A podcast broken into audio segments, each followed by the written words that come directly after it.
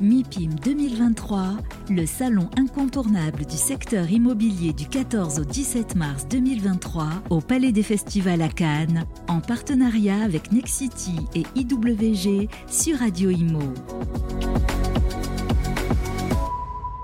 Voilà, rebonjour les amis, merci d'être avec nous. Nous sommes en direct, 11h27. 13, 14 euh, mars, plus exactement. 14 déjà, si 14 mars, déjà le 14 mars 2023 euh, au Palais des Festivals de Cannes. C'est vraiment pas, euh, c'est vraiment pas du jeu quand même. C'est presque de la concurrence déloyale. Il fait très beau dehors.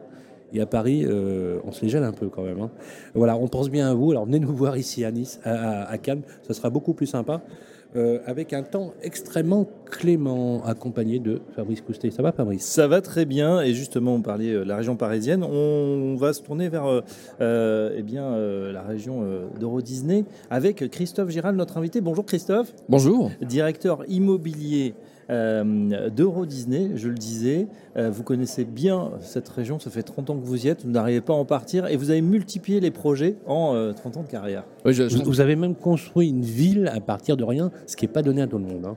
Oui, euh, Disney, euh, évidemment, on connaît euh, l'angle touristique. Première destination touristique européenne depuis l'ouverture en, 1992. On peut près, dire, près, de 400 millions de visiteurs. Est-ce qu'on peut dire que le pari a été gagné? Parce que c'était pas si évident hein, à l'époque. Hein. Le, pari a été gagné, rempli. Première destination touristique européenne, avec un formidable moteur de croissance, bien sûr, sur l'industrie du tourisme qu'on connaît à la France, mais également sur le pan de l'aménagement du territoire, puisqu'il s'agissait également de repositionner Paris sur son versant est, en fournissant une formidable locomotive, bien sûr touristique, mais au-delà du tourisme économique, euh, qui puisse créer également une véritable ville avec euh, du logement, l'économique et le social, effectivement, créer une véritable ville qui s'appelle aujourd'hui Val d'Europe.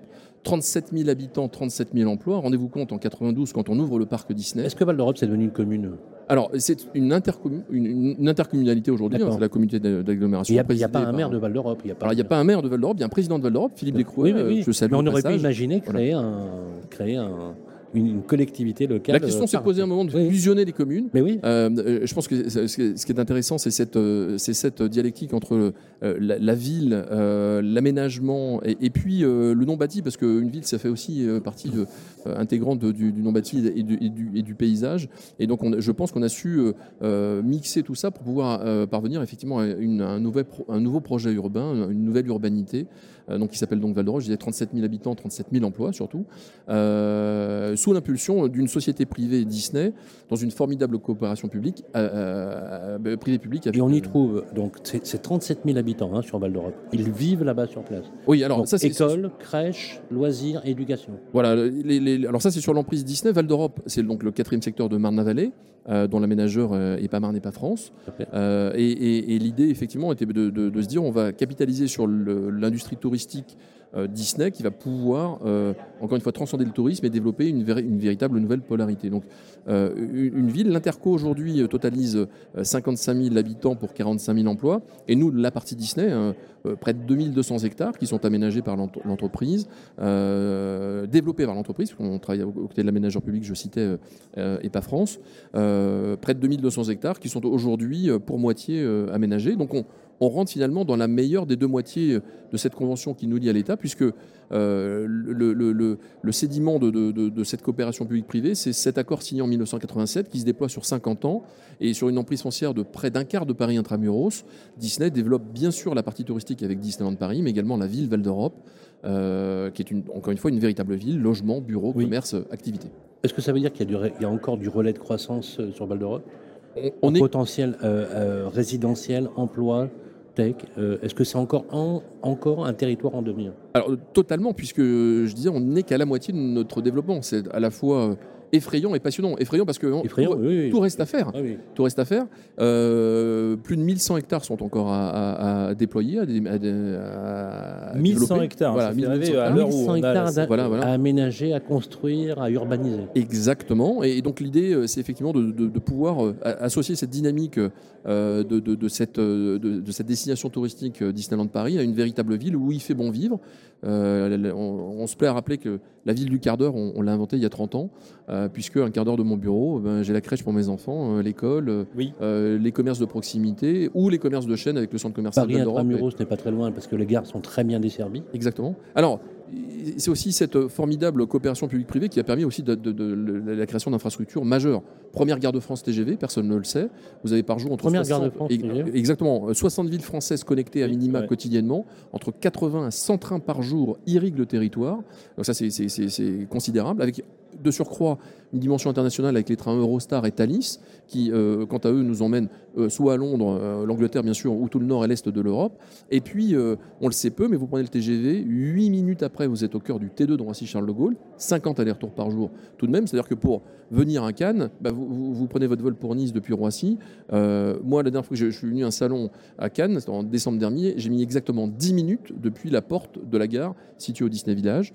10 minutes pour, pour être à Roissy-Charles de Gaulle au T2. C'est redoutablement efficace. si, on habite, euh, si on habite à Val d'Europe et qu'on doit voyager, on en moins de 10 minutes, on est à l'aéroport. L'effet de convergence ou, énorme, hein. ou, de, ou, de, rayonnement, on il, est, pas il est réel. Ça, Alors on, on, le sait, on le sait pas, et grâce à Radio Imo, on le saura mieux. donc merci.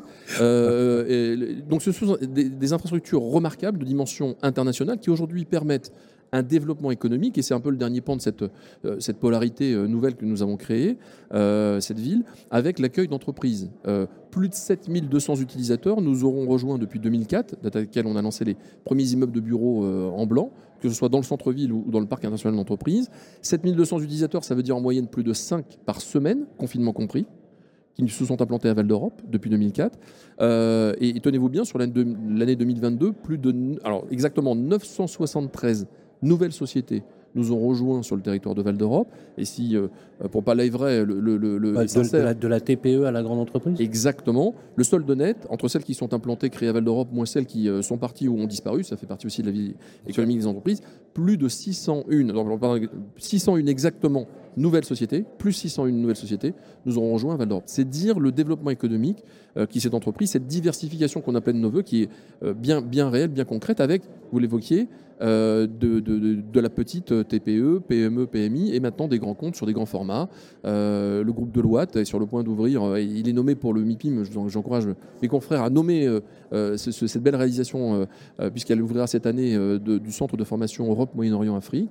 8 ans pour choisir le, terrain, donc c'est dire si Deloitte n'est pas venu par hasard à Val d'Europe, parmi 88 sites, dont 3 pour la France, shortlistés par les équipes de Deloitte, et en 8 ans on est passé de 88 à 40, à 20, à 10, à 5, et on gagne en finale, nous petits poussets, contre Bruxelles, Amsterdam et Londres, c'est-à-dire que Val d'Europe porte les couleurs tricolores, y compris de grands projets euh, structurants euh, pour l'Europe.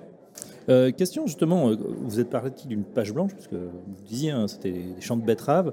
Euh, on a l'impression que vous créez en même temps la ville du futur. Et je sais qu'il y a beaucoup de chantiers en termes d'alimentation, d'urbanisme, etc. Et puis pour, pour coller aussi aux enjeux environnementaux.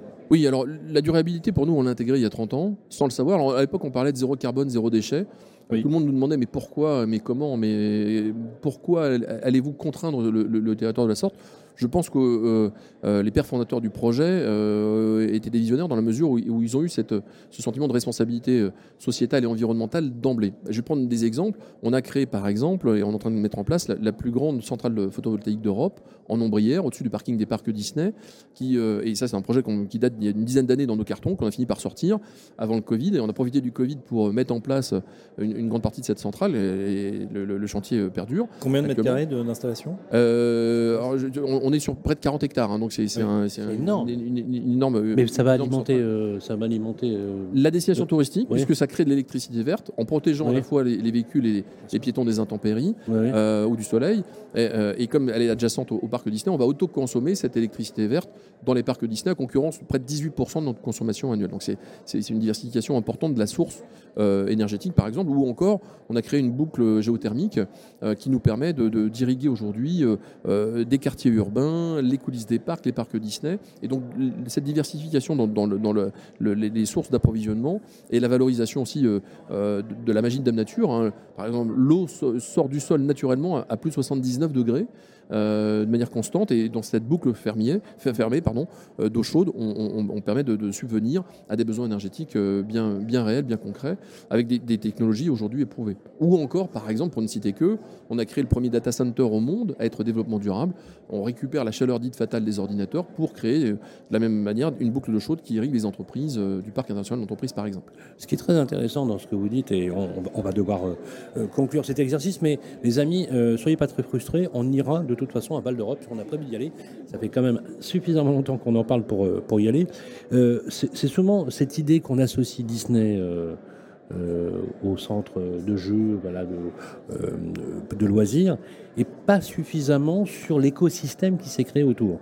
Oui, et, c'était. C'est vrai que parfois, c'est, alors c'est un peu frustrant, en même temps c'est normal par rapport à la notoriété, on est d'accord, mais c'est incroyable, il, a, il y a une véritable vie, une ville qui s'est créée de toutes pièces autour.